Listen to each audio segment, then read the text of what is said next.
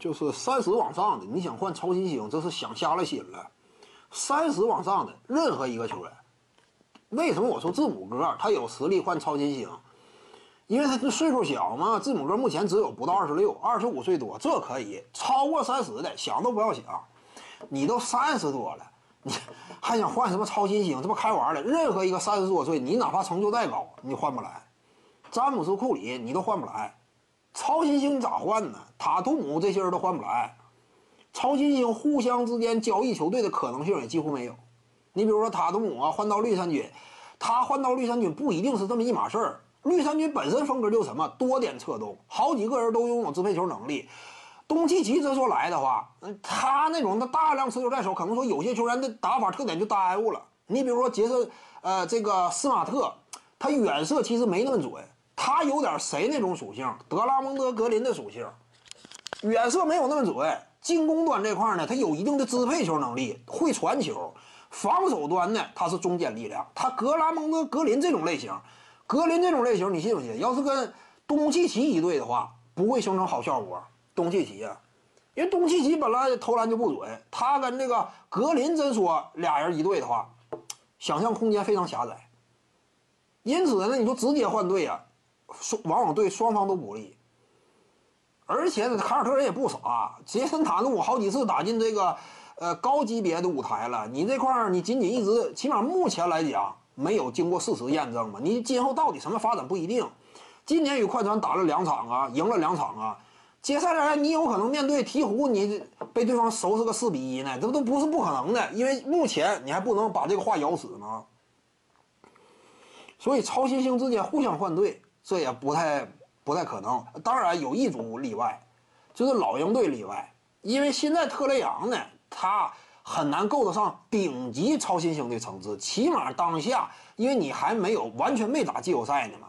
你东契奇怎么讲？就是个人的表现这块，起码打季后赛，率队搁一边也最终也没赢。但是个人表现能够看出来，想摁住他也挺困难。他不至于说一打到季后赛彻底哑火嘛，也不至于。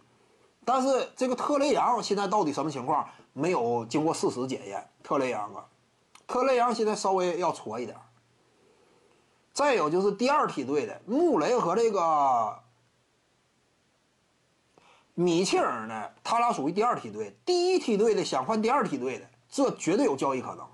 就是塔图姆和东契奇，他俩现在是唯二的两个第一梯队的。东契奇是个人天赋、个人的数据都足以支撑，与此同时团队成绩又优秀。呃，东契奇呢，个人数据亮眼。季后赛这块有很高的想象空间，目前起码有很高想象空间，而且个人展现出来的能力级别呀，已经挺夸张了。因此，他俩靠着这个第一梯队，第二梯队的差不多现在就是穆雷、米切尔再加一个特雷杨。第一梯队能换第二梯队，第二梯队换不了第一梯队。啊，这布克这都谈不到是超新星了，目前顶多算是。谈不到超新星级别了，因为什么？一个是年纪本身不太小，一个是布克，再有一个扎克拉文，还有一个谁呢？也英格拉姆比他俩层次还低。也目前你也不能说绝对低啊，我看一看啊，哎，差不多同一层次吧。就是英格拉姆呢，他这个球队一直以来战绩也不理想，但是另外那俩战绩也没有说服力。英格拉姆呢，现在整体的数据啊、产量啊，以及技术打法、中距离的攻坚能力、远射的准星、防守端可以挖掘的潜力。多个方面呢，英格拉姆现在比顶级超新星肯定比不了，但是跟德文布克以及这个扎克拉文是可以比的。他们仨属于差不多按这个逻辑排的话，第三梯队吧，就一二三梯队就年轻的这一方。第三梯队这几个呢，基本上年龄有点偏大了。扎克拉文都进入联盟好好多年了，第二份合同现在都已经执行了。